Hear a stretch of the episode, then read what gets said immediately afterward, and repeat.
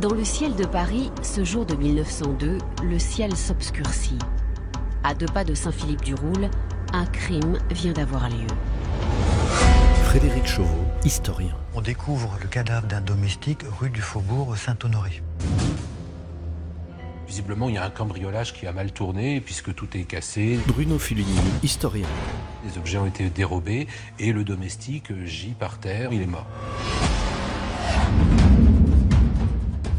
Alphonse Bertillon, le patron de l'identité judiciaire, arrive sur place et inspecte la scène de crime avec circonspection.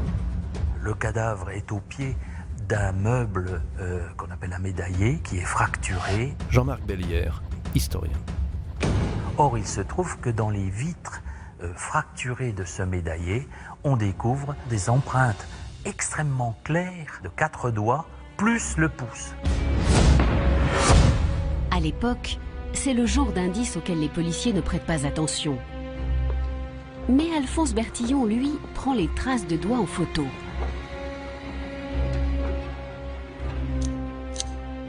Depuis quelque temps, il relève systématiquement les empreintes digitales des criminels auxquels il a affaire et les appose sur leur fiche de signalement. Pierre Piazza, maître de conférence en sciences politiques. Et en comparant les quelques centaines de fiches parisiennes sur lesquelles il a apposé les empreintes digitales, il s'aperçoit qu'il y a une correspondance entre euh, les empreintes retrouvées sur la scène de crime et les empreintes qui figurent sur euh, la de Léon Schaeffer.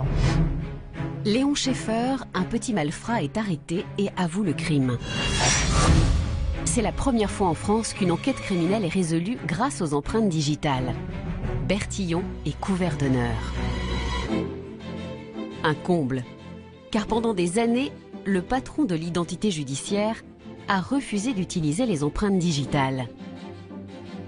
Ce nouveau système venait concurrencer un autre système qu'il avait lui-même inventé bien des années plus tôt.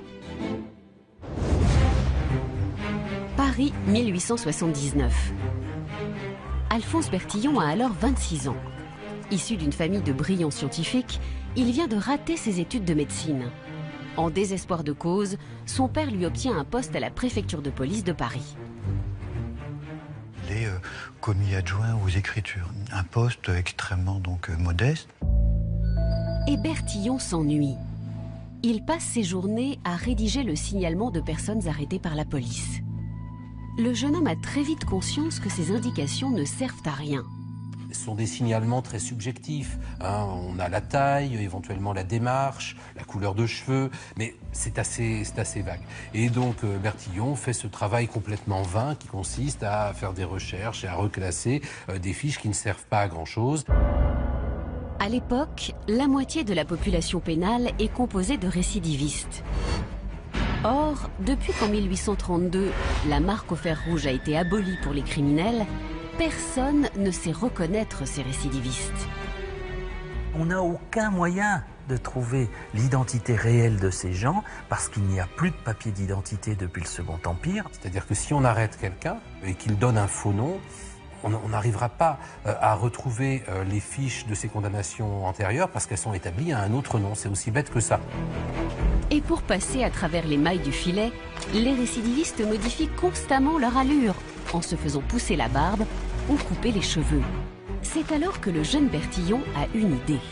L'idée de Bertillon, c'est que euh, si on mesure le corps des personnes, on va pouvoir les distinguer parce qu'on n'a pas euh, tous les mêmes mensurations.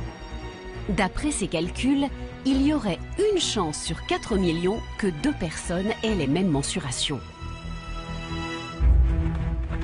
En cette fin de 19e siècle, le préfet de police de Paris, Louis Andrieux, ne veut pas entendre parler du système anthropométrique de Bertillon.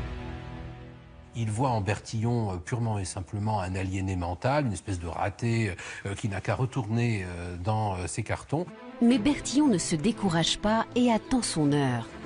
Celle-ci arrive en 1881, lorsqu'un autre préfet, Ernest Camescas, est nommé. Bertillon le convainc de lui laisser sa chance. Camescas donne trois mois au jeune original pour faire la preuve de son système anthropométrique. Alphonse et ses deux aides se mettent courageusement au travail, à l'hilarité, hein, bien sûr, à la fois des policiers euh, et surtout des prévenus euh, qui se demandent ce qu'on fait et qui rigolent quand on mesure avec un compas euh, le tour de tête. Raillé, Bertillon tient bon. Durant trois mois, il mesure tous les criminels qui passent à la préfecture de police en espérant coincer un récidiviste. Là, c'est une course contre la montre, puisque Bertillon a fait 2000 fiches, et juste avant la date fatidique, il n'arrive pas à en reconnaître un. Mais la chance lui sourit.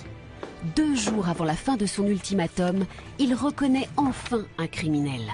Le bonhomme qui est arrêté, eh bien, en fait, on va, par le système Bertillon, se rendre compte qu'il a déjà été arrêté sous un autre nom. C'est un récidiviste. Et c'est la première fois qu'on reconnaît un récidiviste avec des moyens purement scientifiques, des mesures du corps humain. Bertillon a gagné. Dans tous les commissariats, les mesures anthropométriques deviennent la règle sous le nom de bertillonnage. Promu patron de l'identité judiciaire, Bertillon a alors une autre idée géniale. Ajouter des photos à ses fiches anthropométriques. Car jusque-là, seuls quelques criminels de marque étaient photographiés, sans aucun protocole. C'est ce que euh, Bertillon va révolutionner à travers euh, une photographie normalisée. C'est-à-dire cette photo de face et de profil,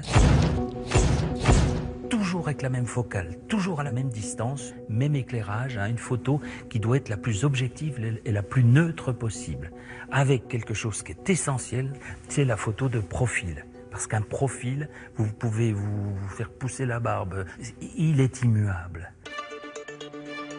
Les polices du monde entier adoptent la photo face profil. Même les bourgeois veulent la leur. Toute la famille Bertillon défile devant l'objectif. En 1902, après l'affaire Schaeffer, les empreintes digitales viennent enrichir les outils d'identification. Et même si dans les années qui suivent, elles détrônent le système anthropométrique de Bertillon, l'homme restera dans l'histoire comme le père de l'identité judiciaire.